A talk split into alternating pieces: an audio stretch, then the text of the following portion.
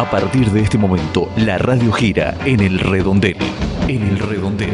Conducción, Nicolás Eleve. El redondel del periodismo sin lados oscuros.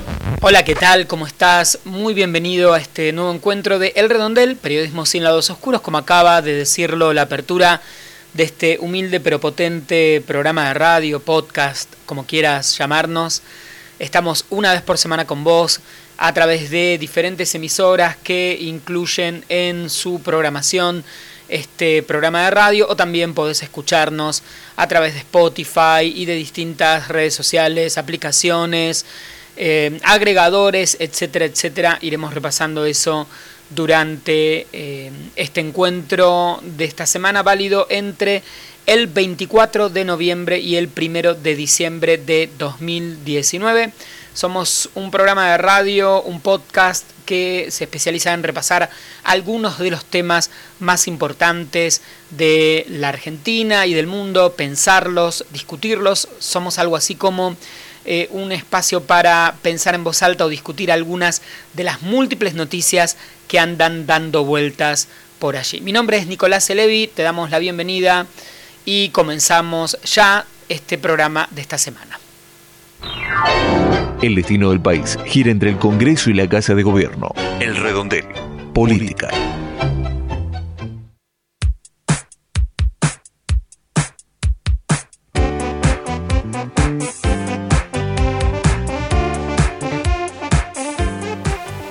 Estamos en el primer bloque del programa. Nuestro objetivo en este rato va a ser repasar algunos de los temas más importantes de la Argentina, en cuanto a la actualidad política, de qué eh, tenemos que preocuparnos o, cuáles son los temas que nos tienen que interesar. Sin dudas, la posible eh, definición del gabinete eh, de Alberto Fernández como ya presidente electo, próximo presidente de la Nación, el 10 de diciembre, es uno de los temas de los que estamos hablando y sobre los que se está eh, girando. Creo que hay una idea más allá de los nombres y de quiénes van a ser los finalmente, de hecho, hasta que el 10, 11 eh, no, no, asuma el gobierno y eh, se definan, veamos a los futuros funcionarios jurar sus cargos. Todavía hay nombres, danza de nombres, nada que no esté dando vueltas por la mayoría de los medios. Creo que lo interesante, y en esto coinciden muchos periodistas, analistas, es que parece que, a diferencia de lo que ocurrió con Cambiemos, que fue una coalición electoral y que luego en la práctica, en la gestión, quien estuvo a cargo del gobierno fue en sí el PRO, la mayoría de los funcionarios nombrados pertenecieron durante estos cuatro años al partido del presidente Mauricio Macri. Eh, acá pareciera que, al menos todos los eh, trascendidos, rumores eh, y todo lo que venimos viendo es que hubo una coalición electoral llamada Frente de Todos, formada por Unidad Ciudadana, el Partido Justicialista, el Frente Renovador, estos tres partidos, si quieren, de origen peronista, pero también acá se le suman los espacios desde Pino Solanas, Victoria Donda, otros dirigentes, otros espacios eh, inclusive la CGT o movimientos sociales que no tienen, eh, algunos sí, una mayor raigambre peronista y otros no tanto, los gobernadores, cierto peronismo algo más de, del centro a la izquierda y cierto peronismo algo más del centro a la derecha, todo esto formó lo que eh, conocimos como Frente de Todos y ahora, a diferencia, decía, de lo que ocurrió con Macri y Cambiemos, esto eh, parecería que se va a ver reflejado en la manera en que se eh, distribuyen los cargos y la situación de poder en, eh, en, los próximos, en los próximos años, o al menos estos serán los próximos meses, con la primera definición de nombres en gabinete. Y lo mismo estamos viendo en las cámaras. La idea parecería no solo haber armado una coalición electoral, sino una coalición de gobierno, porque lo que Alberto Fernández parecería estar haciendo es distribuir eh, poder entre quienes apoyaron este, o quienes forman parte de esta coalición y por supuesto apoyaron su candidatura. Entonces ahí lo vemos a Sergio Massa presidiendo, la Cámara de Diputados, a eh, Máximo Kirchner como jefe de bloque del Frente de Todos, alguien que viene de los gobernadores, pero cercano a Gildo Insfran y a la vez a Cristina Kirchner como presidente del bloque de eh, senadores, gente cercana al cordobesismo, por utilizar un término eh, bastante común en el gabinete, Pino Solanas eh, dejando su, su diputación para ir a un cargo, la distribución de en el gabinete de gente que tiene que ver con el albertismo, esto entre comillas, gente cercana a Alberto Fernández en sí, eh, algunas figuras que tienen que ver con el kirchnerismo, otras que ni de un lado ni del otro, o con el peronismo tradicional. Así que la primera sensación es que lo que parece que va a predominar acá es una intención de que el gobierno esté en manos de representantes de eh, todos los partidos políticos o sectores que conformaron este frente, a diferencia de lo que ocurrió con Cambiemos no sé si esto va a ser ni bueno ni malo, quién lo sabe. Habrá que ver primero que se decide, cómo se gobierna, cómo se equilibran estos espacios de poder eh, y cómo funcionan estos tira y aflojes naturales en general en cualquier estructura y mucho más en una estructura de poder y en un gobierno. Y como sabemos, en general todo eh, suele estar bastante bien cuando eh, todo fluye eh, las noticias son buenas, la economía va bien y dice el refrán, los melones se van acomodando a medida que el carro avanza. Seguramente si esto no es tan fluido, nos encontraremos con mayores tensiones políticas. Sea como fuere, por supuesto hay que esperar y lo interesante es, no tengo dudas, es hacer esta perspectiva, este análisis que, que podemos ver a partir de la información que tenemos en estos, en estos días y en estas horas.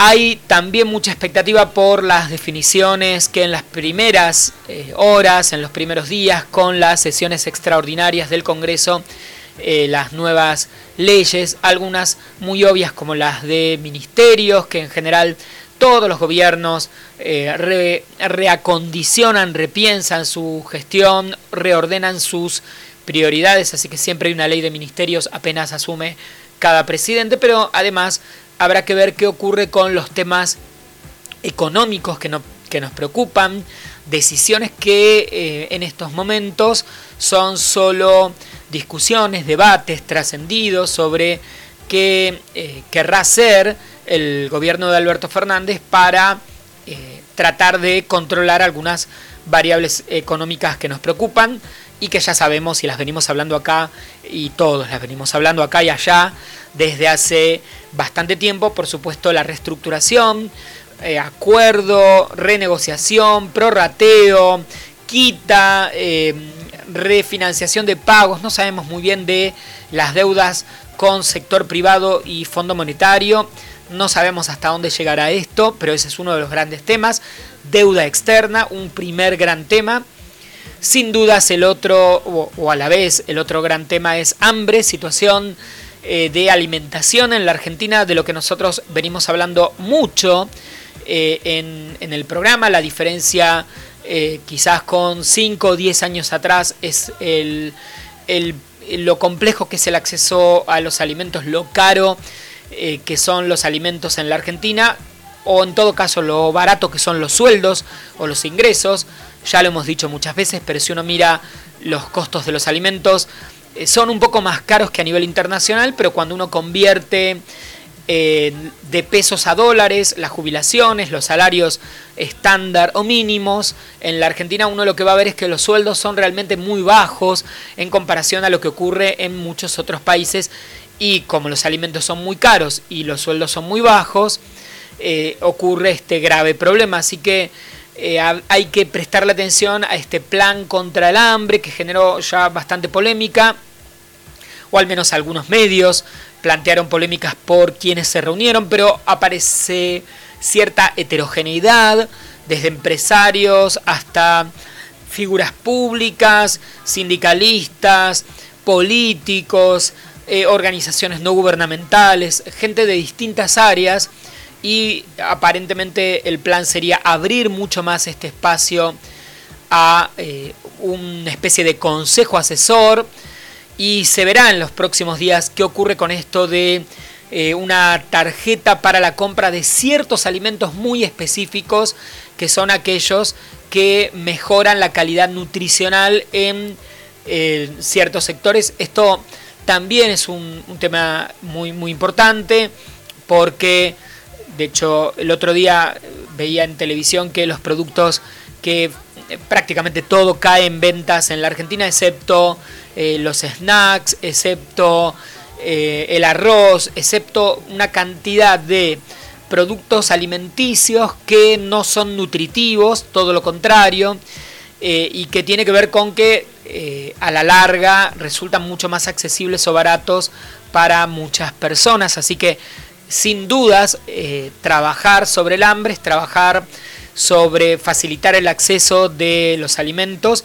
pero también trabajar sobre cuáles son los alimentos que aseguran una mejor calidad nutricional, especialmente con los chicos eh, y los, los, nenes más chiquitos. Ah, necesitamos que se incluyan proteínas que vienen de la carne, vienen por ejemplo también de eh, muchas veces las legumbres, pero los argentinos, a diferencia de lo que ocurre en buena parte de América Latina, no estamos muy acostumbrados a comer legumbres, así que eh, trabajar sobre eso, enseñar, explicar eh, cómo podemos mejorar la calidad de nuestra alimentación es central y por supuesto hacer que los lácteos, los quesos, las carnes en general sean mucho más accesibles de lo que son ahora. Y a la vez, como veníamos hablando, eh, poner la economía en, movimiento, hay que generar dólares genuinos, así que hay que exportar, hay que producir para el mercado interno, los desafíos los sabemos, los tenemos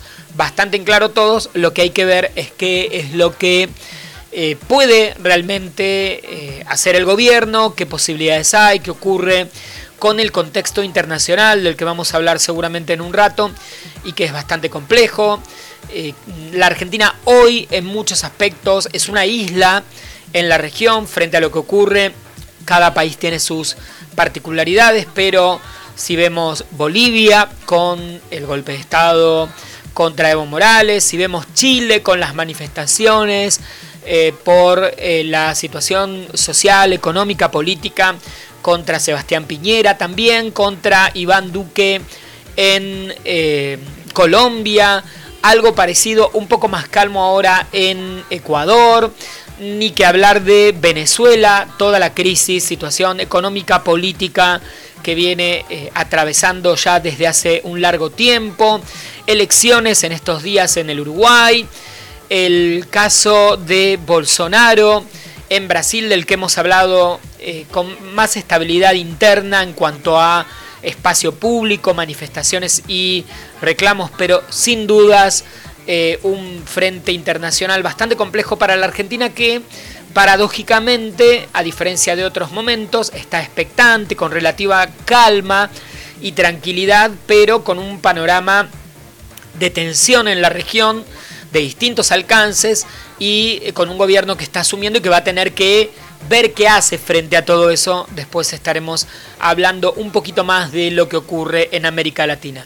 Estos días son de una calma expectante en la Argentina, esperando que el gobierno que asuma tome decisiones que mejoren las condiciones de vida de los argentinos eh, y que eh, generen una mayor esperanza. Seguramente habrá que esperar a que el carro esté andando para ver de qué manera se acomodan los melones.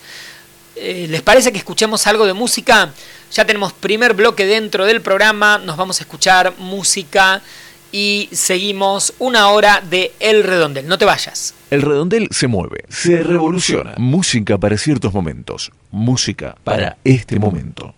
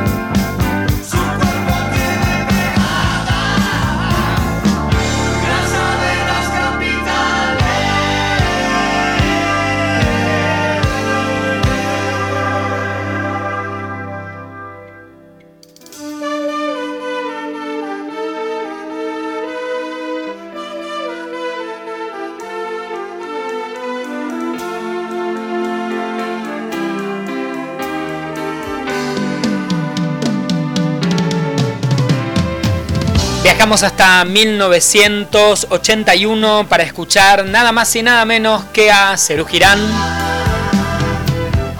Este tema compuesto por el gran Charlie García para Patricia Perea, la periodista de rock que inspiró esta historia.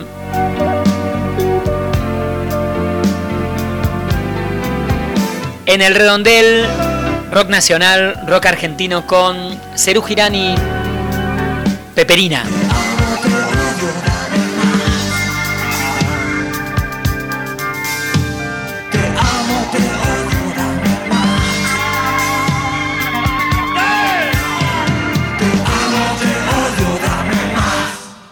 Seguimos girando el redondel. 18 minutos ya pasan desde que comenzamos este programa del redondel. Quería recordarte cómo podemos estar en contacto y etcétera, etcétera. Em, ante todo, tenemos un blog. En ese blog, cada vez que hay eh, un nuevo programa del redondel, directamente podés escucharnos desde ahí. Así que Cualquier cosa podés visitarnos en elredondel.wordpress.com. Esa es la alternativa más fácil para seguirnos o escucharnos o como quieras. También estamos en redes sociales, en Twitter y en Instagram nos encontrás como arroba elredondel, es bien fácil, y en Facebook nos encontrás como arroba periodismo. Te repito, arroba elredondel en Twitter y en Instagram y arroba el redondel periodismo en Facebook. Obviamente vas a ver el logo del redondel, que es un redondel, eh, y es fácil de darse cuenta y de encontrarlo. Además de eso, podés eh, contactarnos a través de WhatsApp. Anotá porque tenemos un nuevo número, es más 1 2702 2775. Te repito, más 190 2702 2775. Ese es nuestro nuevo número de WhatsApp para que estemos en contacto. También podés escribirnos por correo electrónico a elredondel.gmail.com y podés buscarnos y suscribirte al programa a través de Spotify, podomatic.com, mixcloud.com, Google Podcast, radiocat.com, iBooks.com, todas las plataformas de podcasting eh, tienen dentro, si nos buscas, vas a encontrarnos, vas a encontrar el redondel y vas a poder seguirnos. Por último, te recuerdo que me encontrás en mis cuentas personales como arroba Nelevi, N-E-L-E, -E, Mi nombre es justamente Nicolás Elevi. Hacemos tanda y seguimos girando en el redondel. El mundo gira dentro y fuera de El Redondel. Buscando ser fieles al lema Un oído atento y un corazón abierto al que sufre, los voluntarios del teléfono de la esperanza atienden humana y espiritualmente durante las 24 horas a las personas que se encuentran solas, angustiadas, deprimidas, sin trabajo, con ideas o intentos de suicidio, ofreciéndoles una escucha activa y orientación concreta según su problemática. El teléfono de la esperanza es el 4743-0050. Del otro lado, y en cualquier momento, alguien, velando, ofrece su ayuda las 24 horas.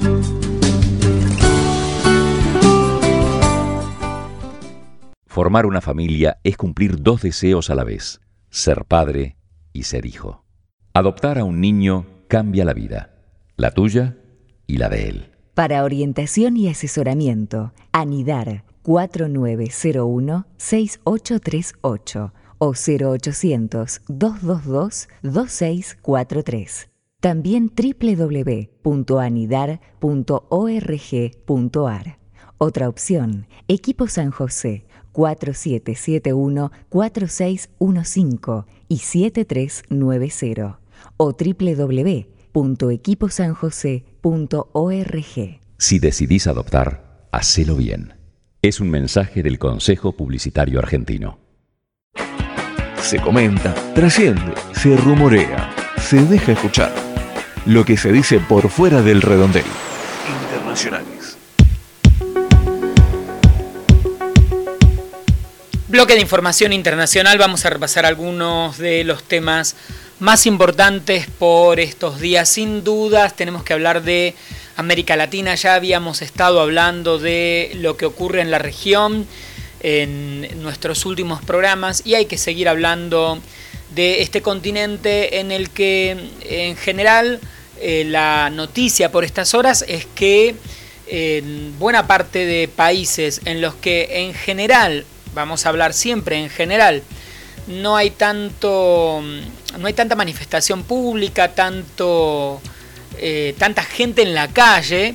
Eh, repentinamente, en el último mes y medio, de diferentes maneras, con distintas realidades, con distintos objetivos, lo que nos encontramos es con mucha gente en la calle en procesos eh, que eh, son graves sin dudas porque están dejando heridos, están implicando en algunos casos represiones con violaciones a los derechos humanos, como han denunciado distintos organismos y especialistas de nivel nacional e internacional.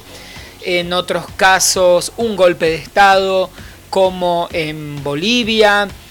Eh, así que el panorama es eh, bastante, bastante sorprendente, sobre todo para eh, la estabilidad que ha tenido la región en los últimos, me atrevo a decir, 20 años. La Argentina siempre ha llamado la atención para el resto de América Latina por ser un lugar en el que las manifestaciones son constantes. Para mucha gente siempre lo decimos, esto de que los argentinos salgan, ocupen la calle, corten, se manifiesten a través de agrupaciones, para eventos artísticos, sindicatos, gremios, corten absolutamente cualquier lugar, se concentren y se desconcentren. Esto es algo que para muchas culturas eh, ha sido llamativo. Paradójicamente hay algunos sociólogos, especialistas, politólogos que dicen que quizás esa sea una de las particularidades que hacen que eh, la Argentina no, eh, no eclosione en general, que es esta capacidad de que haya múltiples estructuras que eh, organicen, contengan y estructuren y representen las distintas, los distintos intereses y mm, los distintos valores de la sociedad. Entonces, de alguna manera, estos estos, estas agrupaciones, muchas surgieron después de la crisis de 2001, representan o contienen eh, en distintas y múltiples manifestaciones que van apareciendo y desapareciendo todo el tiempo en buena parte del país, ¿no? Cortes, marchas, reclamos que se organizan, ocupan el espacio, cortan la calle, eh, paran todo, frenan, se desarman, vuelven luego de eh, cierto periodo a ocurrir y que esto no ocurre en otras partes de América Latina. No hay ni estas estructuras eh, de tercer sector, ni barriales, ni sindicatos tan fuertes, ni partidos políticos con capacidad de movilización. Y hay varios especialistas, sociólogos, psicólogos sociales que plantean, por ejemplo, el caso Chile, en el que repentinamente un país que eh, fue relativamente, tuvo una economía relativamente estable y también la sociedad es bastante más tradicional, no ocupa el espacio público, repentinamente sale toda en masa, se manifiesta toda en masa eh, durante mucho tiempo en forma muy sostenida, sin ningún liderazgo muy ordenado, eh, con reclamos eh, bastante erráticos y a partir de acá, como ni la sociedad está muy acostumbrada a eso, ni los sectores de poder, con eso, con esto quiero hablar de gobiernos, fuerzas de seguridad, lo que vemos eh, frente a esa reacción de manifestación y de reclamo continuo, caótico, no muy ordenado, son eh, reacciones de eh, represión, toque de queda,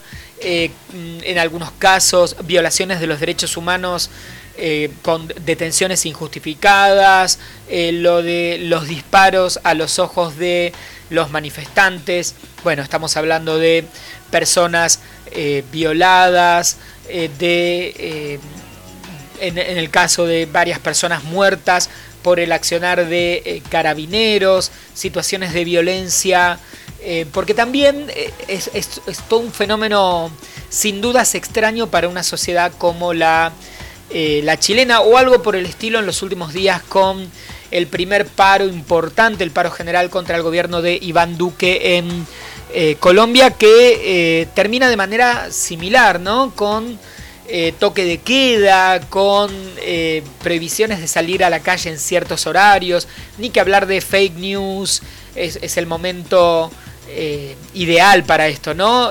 noticias falsas, informaciones sobre gente que está atacando en la calle, ocupando viviendas, entrando a las casas, este temor que se genera eh, porque nadie sabe muy bien de dónde viene la información, cuánto es verdadera, cuánto es falsa, a quién le interesa plantarla.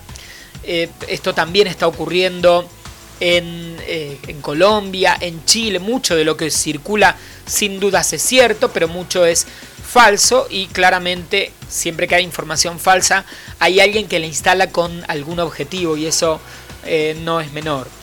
Así que nos vemos o estamos viendo esto en, Chile, en Ecuador. En Ecuador es un país que tiene una, historia eh, bastante fuerte también de eh, manifestaciones y eh, de reclamos. Quizás no tanto Colombia, no tanto Chile.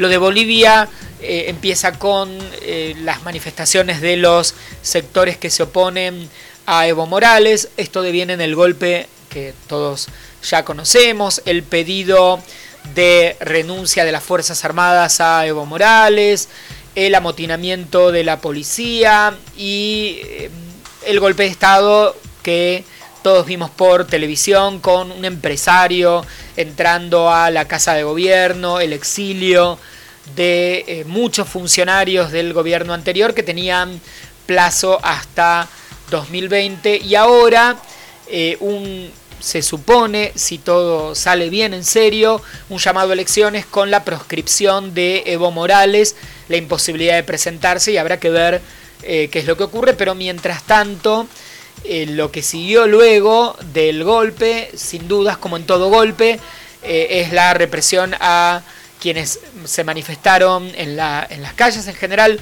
los pueblos aborígenes, indígenas, los sectores más humildes en Bolivia, la prensa, la censura, sino miren lo que les pasó a los colegas periodistas argentinos de todos los medios, desde C5N, TN, eh, Clarín, La Nación, absolutamente todos los medios argentinos, eh, Crónica, tuvieron que ser evacuados de Bolivia porque no tenían seguridad por amenazas eh, de incluso fuerzas de seguridad y todo lo que se sigue desarrollando con ataques con balas de plomo, un, panorama en la región horrible, un regreso a 1930, como venimos diciendo en general en todo el mundo, a cierta simpatía por los fascismos, los fascismos ultra religiosos en muchos casos, cierta paranoia eh, o cierta persecución, cierta idea de guerra fría. A veces uno escucha algunos discursos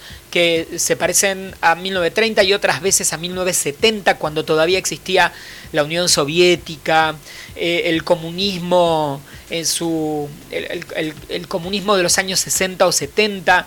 Y entonces hoy hay algo todavía de ese discurso dando vueltas, aunque ni, la, ni, ni China es, es un partido único pero es una economía capitalista, eh, Rusia es una economía, o sea, ¿cuánto queda de ese comunismo de 60, 70 años atrás en el mundo? Y sin embargo, hay mucho de ese discurso eh, en, buena parte de lo que vemos en los medios, eh, aunque es más imaginario, ¿no? porque no estamos bastante lejos de la realidad de 1960, 70, 80, en el que el enemigo para buena parte de Occidente y del capitalismo era ese comunismo del pacto de Varsovia que tenía medio mundo eh, bajo su órbita. Eh, hoy esto claramente no existe, ¿no? Eh, es una realidad bastante, bastante diferente. Sin embargo, sigue este discurso y siguen las tensiones de la gente, la gente ocupando el espacio público y varios temas. Por un lado, ver en qué, en qué devienen estos procesos Esperemos que lo de Bolivia eh, genere o que, después de esto haya un llamado a elecciones que acomode la situación más allá de la proscripción actual a que Evo Morales se, eh, se presente. Evo ganó las elecciones con el 40% de los votos, o sea que sigue teniendo un liderazgo importante en Bolivia, más allá de que no pueda ser candidato. Habrá que ver cómo se acomodan las, eh, las elecciones, que esperamos que sean rápidas, para que quien gobierne, gobierne con eh, el, voto del pueblo y tome decisiones eh, en función de lo que los bolivianos quieren y no como está ocurriendo ahora, que se están tomando ya decisiones económicas a partir de gente que no fue electa bajo ningún punto de vista en ese país. En Chile y en Colombia y en Ecuador hay que ver de qué manera los gobiernos toman cuenta de estos reclamos muy eh, diferentes de la sociedad en contra de ajustes por mejoras en las condiciones de vida, en la calidad de vida, mayor igualdad, en evitar los ajustes eh, que en algunos casos ocurrieron como en Colombia o en Ecuador.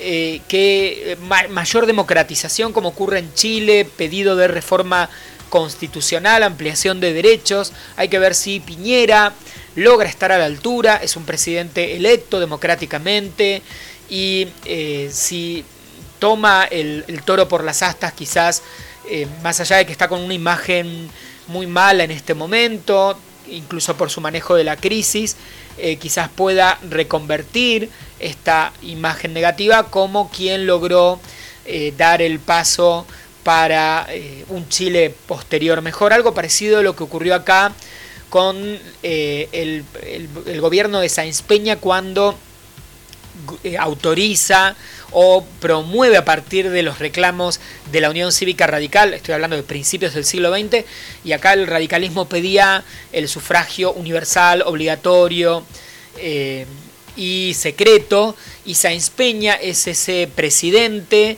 de un partido que no, no coincidía con eso y que él va por eh, dar este, este reclamo que tenía el radicalismo y a partir de acá gana la elección Hipólito Irigoyen y de alguna manera este último presidente de ese partido muy conservador en la Argentina eh, se queda eh, queda para la historia como aquel que dio un paso para democratizar más la Argentina a partir de la instauración de esto, ¿no? Del voto obligatorio, universal, bueno, universal solo los hombres en aquel momento, y secreto que permitió eh, que eh, no hubiera más fraude y que llegará un partido diferente, en este caso la Unión Cívica Radical, a presidir la Argentina allá por 1916. Quizás algo parecido es lo que eh, le puede esperar a Sebastián Piñera si toma dimensión de la eh, trascendencia histórica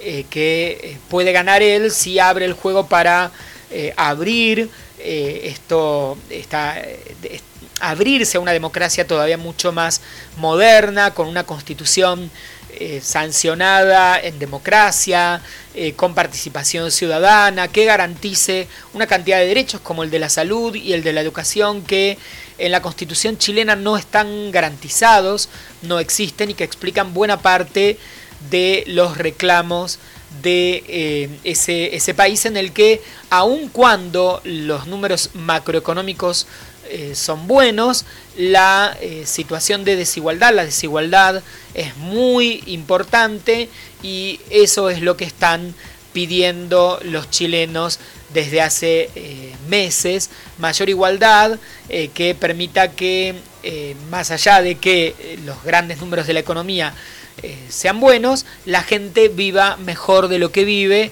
en comparación con otros que aparentemente son muy pocos, pero viven muy, muy, muy muy muy bien. Este tema sin dudas es uno de los reclamos.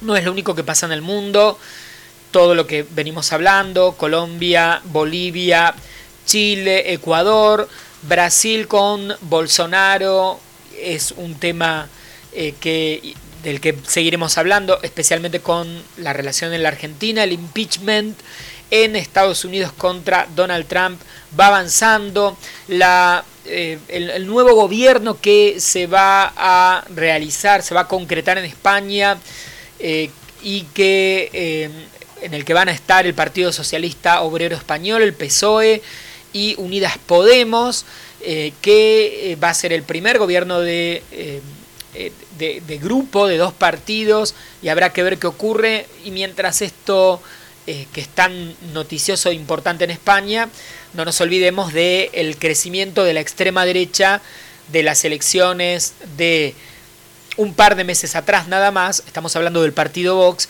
a eh, estas últimas elecciones en las que eh, otro partido de derecha, pero un poco más moderado como Ciudadanos, ha perdido espacio y eh, ha ganado ese número de votos y de escaños y de participación en los congresos, este partido de la ultraderecha española que, como sabemos, otra vez se acerca más a eh, los tiempos de 1930 en contra de los derechos de las minorías, de las mujeres, buena parte de los discursos ultranacionalistas eh, que eh, tanto miedo genera en España por estas horas, pero que tiene sin dudas un número de votantes importantes. Y eso es lo que estamos viendo en todo el mundo, como venimos planteándolo desde hace tiempo acá en el redondel, cierta tendencia a que crezcan los votos de las extremas derechas que las derechas tradicionales no pueden contener y se van todavía a un sector más extremo desde lo ideológico, desde lo social, que en muchos casos ponen en riesgo lo que partidos de centro izquierda o de centro derecha a lo largo del siglo XX consolidaron como democracias relativamente estables que han integrado con sus diferencias a todos los ciudadanos. Esta alternancia de partidos entre ciertos partidos un poco más de derecha y un poco más de izquierda que lograron ciertos equilibrios y que ahora están en riesgo en todo el mundo. De esto venimos hablando y seguiremos hablando aquí en el redondel. Ahora nos vamos a escuchar un poquito más de música y todavía nos queda un rato de programa para compartir con ustedes. No te vayas, ya venimos.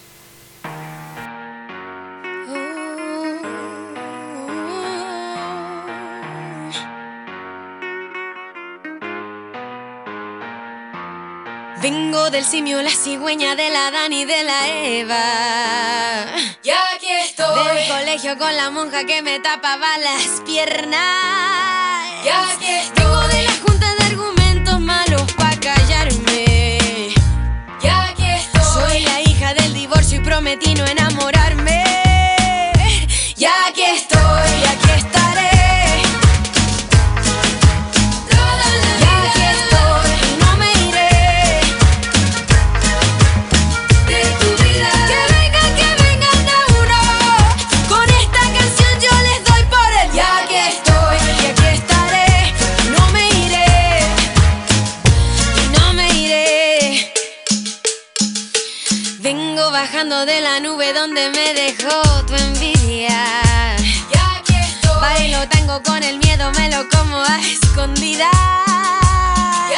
Yo dije que fulanito me rompiera el corazón por cuarta, quinta, sexta vez. A si al fin con esta cumbia se me sale el amargo por los pies. Soy la que perdió en un programa de cantantes. Tengo dos ovarios y los pongo por delante. Soy lo que soy, soy lo que ves lo de valiente no me quita lo cortés. Ya aquí soy, y aquí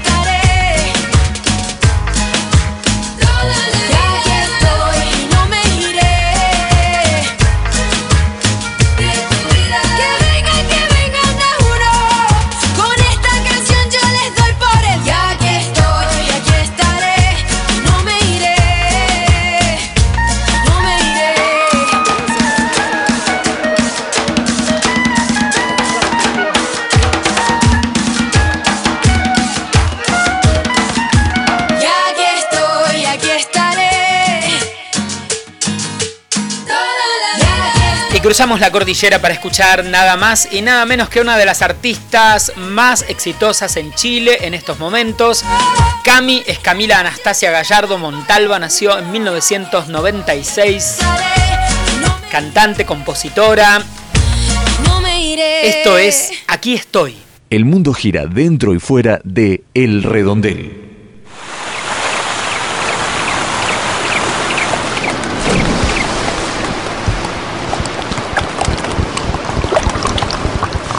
Los desechos tóxicos vertidos por las industrias, siguen contaminando el agua y matando lentamente a nuestra gente. ¿Vos querés hacer algo para impedirlo? Ahora es tu oportunidad.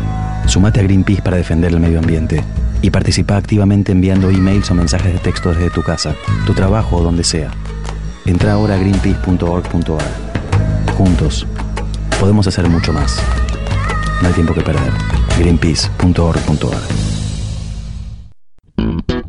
El Redondel, un espacio que nos incluye a todos. El Redondel, arroba yahoo.com.ar.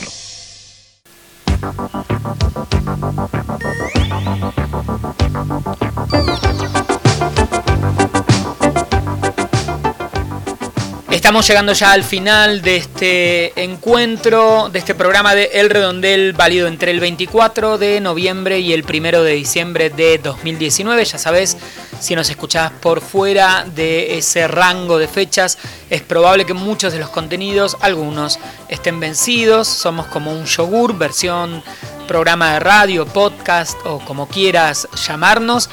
Quería usar este bloque para recordarte otra vez cómo podemos estar en contacto, varias alternativas, un correo electrónico, elredondel.gmail.com, en Twitter y en Instagram somos arroba elredondel, en Facebook somos arroba elredondelperiodismo, nos encontrás para escucharnos en Spotify, Podomatic, Mixcloud, Google Podcast, radiocat.com, iVox.com.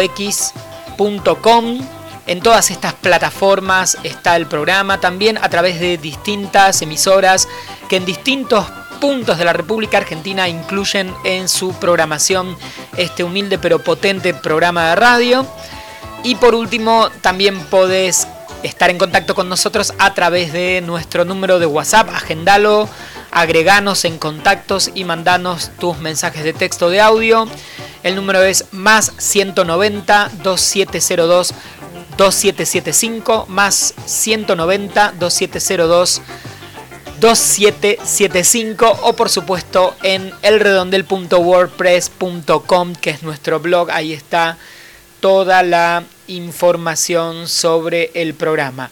Algunos temas para ir terminando este encuentro son algunos, algunas noticias de estos días eh, que llaman la, nos llaman la atención, nos parecen interesantes. El tema de la ley de góndolas eh, que estaría en camino a ser aprobada y que va a establecer que eh, una marca no puede superar más del 30% del espacio disponible en una góndola que comparte con productos de similares características y que deberán participar además al menos cinco proveedores distintos o grupos empresarios dentro de la góndola.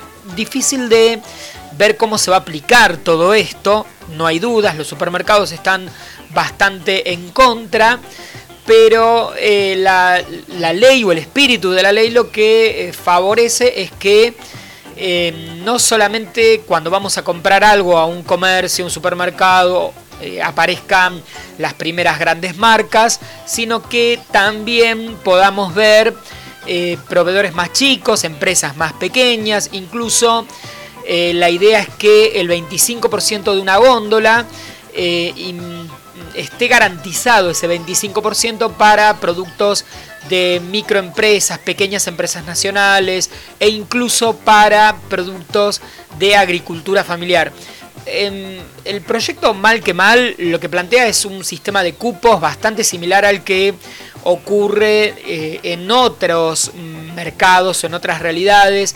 El otro día miraba un informe en la televisión francesa sobre el sistema de cupos que existe en Brasil para asegurar que eh, eh, afrodescendientes brasileños entren al sistema universitario gratuito en eh, ese país. Existe hace mucho tiempo y de esta manera sectores que muchas veces no pueden ingresar por, en este caso, situaciones de discriminación económicas, acceso, tienen opciones a acceder. El mismo, el mismo sistema fue el que en algún momento, hace más de veintipico de años, se aplicó en la Argentina con el 30% que marcaba de ingreso obligatorio de mujeres en las listas de eh, por ejemplo, diputados y senadores, hoy en día es del 50% ese cupo y sin duda favoreció que los partidos políticos eh, obligatoriamente, porque el cupo lo reclamaba, le dieran espacio a las mujeres que hacían política en cada una de esas agrupaciones porque el sistema legislativo lo reclamaba. Esto es de alguna manera similar. El sistema de cupos lo que favorece es a que eh, muchas pymes o empresas pequeñas puedan mostrarse porque si no de otra manera no tienen acceso a eh, mostrar su producción porque algunas hay muy pocas cadenas de supermercados grandes en la Argentina.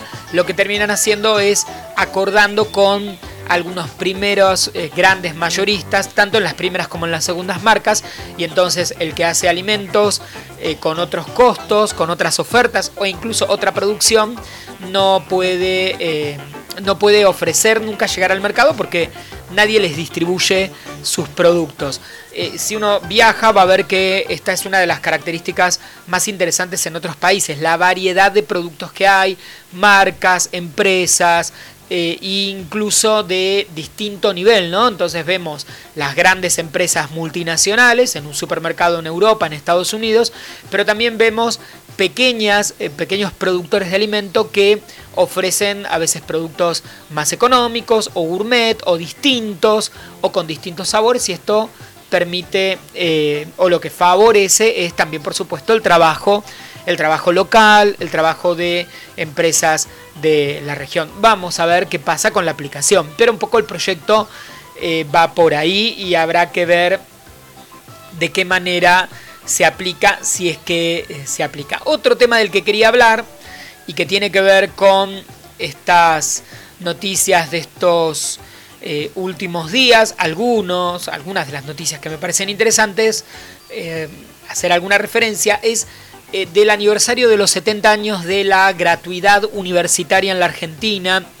Si bien hay mucha gente que no está de acuerdo con la, eh, existencia de una universidad gratuita en la Argentina, es interesante este dato ahora, porque cuando vemos la cantidad eh, o algunos de los conflictos que ocurren en buena parte de América Latina, en Chile, en Colombia, en Ecuador y en algunos otros países, justamente lo que se reclama es que estudiar es literalmente imposible e inaccesible. No solo porque las universidades no son gratuitas, sino porque encima son carísimas, lo que no ocurre ni siquiera en el sistema privado argentino. Y esto es quizás uno de los grandes eh, éxitos en la Argentina. Tenemos miles de problemas, pero el sistema gratuito, el sistema argentino de salud y el sistema universitario también de salud es muy heterogéneo. Hay un sistema gratuito muy amplio y hay un sistema privado también muy heterogéneo que siempre revalorizamos con ofertas para eh, gente de distintos ingresos, ¿no? Entonces uno puede elegir eh, una, eh, no sé, desde la obra social sindical con un aporte hasta una medicina privada muy muy cara y institutos terciarios o universitarios, universidades relativamente económicas a universidades muy muy caras. Y además el sistema público que es muy amplio y esto permite entonces que eh, quien quiera pueda acceder al estudio y como, como, vemos en buena parte del mundo, esto se valora, por eso la cantidad de gente que elige venir a estudiar o a atenderse en nuestro país, en los sistemas privados y públicos, y por eso también estos reclamos en el resto de América Latina, cuando uno viaja, es lo que eh, uno más identifica.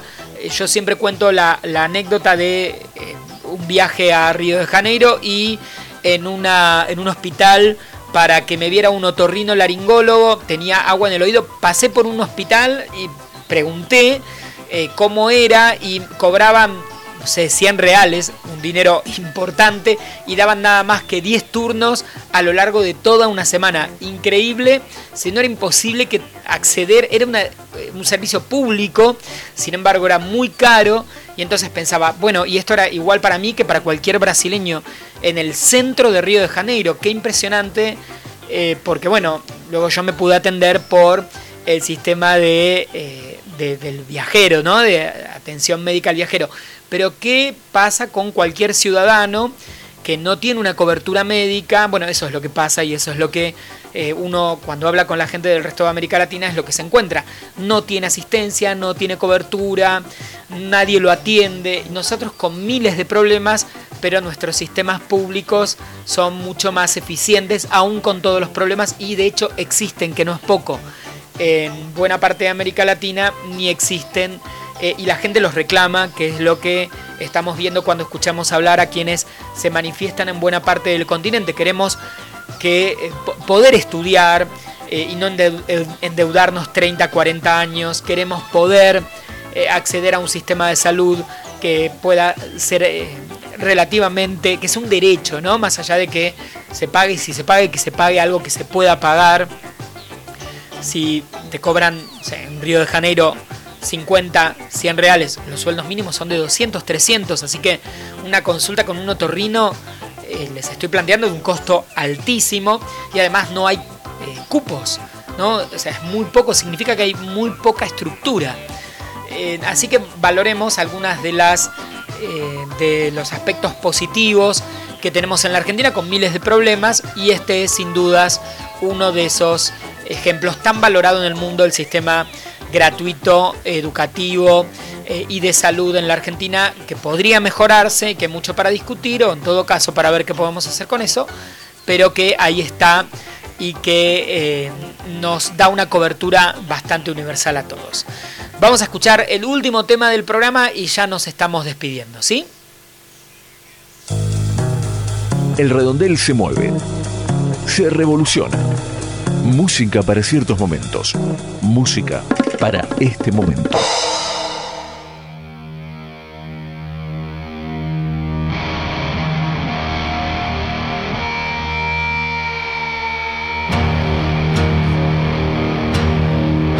I was born to be a service. Camp Lejeune just felt like home. I had honor, I found purpose. Sir, yes, sir, that's what I know. They sent us to a place I never heard of weeks before. When you're 19, it ain't hard to sleep in the desert on God's floor. Close your eyes, stop counting sheep.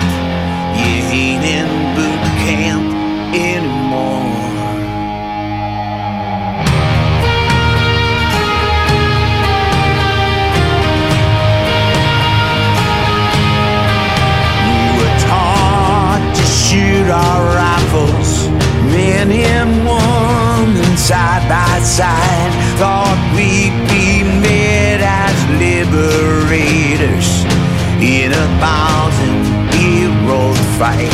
I got this painful ringing in my ear from an ID last night, but no could save my sergeant's life. Three more soldiers Six civilians need these words to come out right. God of mercy, God of light, save your children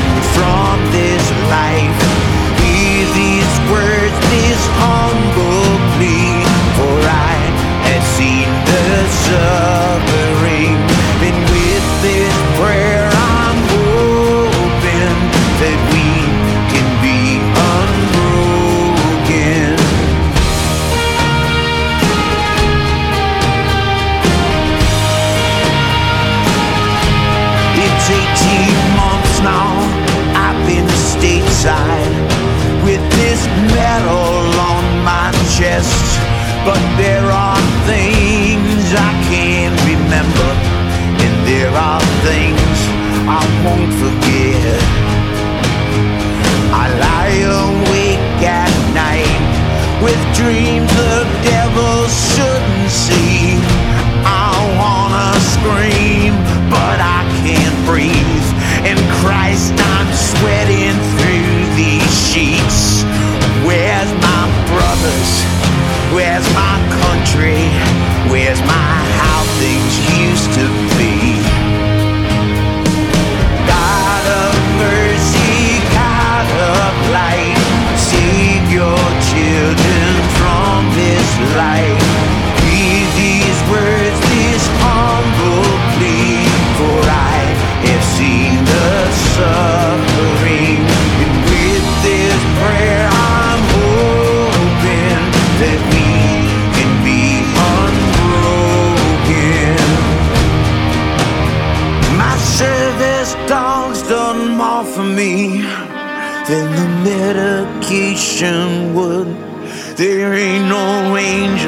that's coming to save me. But even if they could, today, 22 will die from suicide. Just like yesterday, they're gone. I live my life for each tomorrow. So their memories will live on. Once we were boys and we were strangers. Now we're brothers and we're men. Someday you'll ask me, was it worth it to be of service in the end? Well, the blessing and the curses, yeah, I do it all again.